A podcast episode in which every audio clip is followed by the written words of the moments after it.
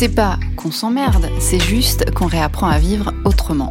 Il y a ceux qui bossent de chez eux dans une vraie solitude, mais qui participent à l'effort de guerre. Je vous rappelle qu'on est en guerre, en tout cas c'est ce qu'il a dit, notre président. Je pense aux profs, aux instits qui bossent pour nos enfants, aux fonctionnaires des impôts, aux agents de la sécu, aux employés de banque qui bossent pour gérer la crise, aux comptables qui s'arrachent les cheveux, aux journalistes qui bossent de chez eux pour nous informer, aux mères ou aux pères de famille qui consacrent leur journée à égayer celle de leur progéniture, aux chefs d'entreprise qui font tout pour éviter la faillite, aux salariés qui tentent tant bien que mal de travailler de chez avec les gamins dans les pattes. Il y a tout ce monde-là. Il y en a d'autres et on y reviendra, c'est sûr.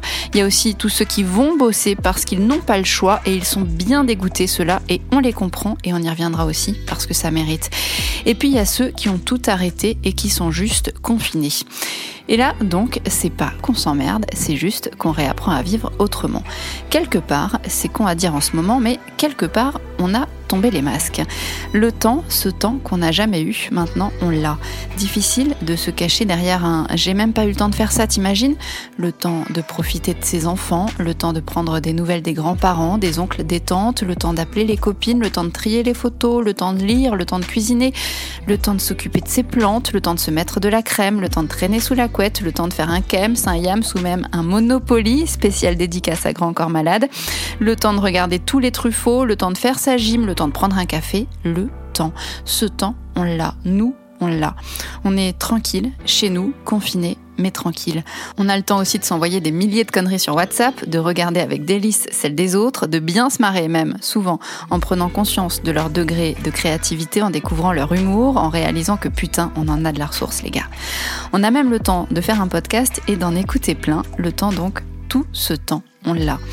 Et pendant que nous, on s'installe dans cette nouvelle réalité en essayant de positiver, eux, ils galèrent. Et eux, le temps, ils ne l'ont pas. Eux, le temps, ils le comptent. Minute après minute, heure après heure, jour après jour, vie après vie.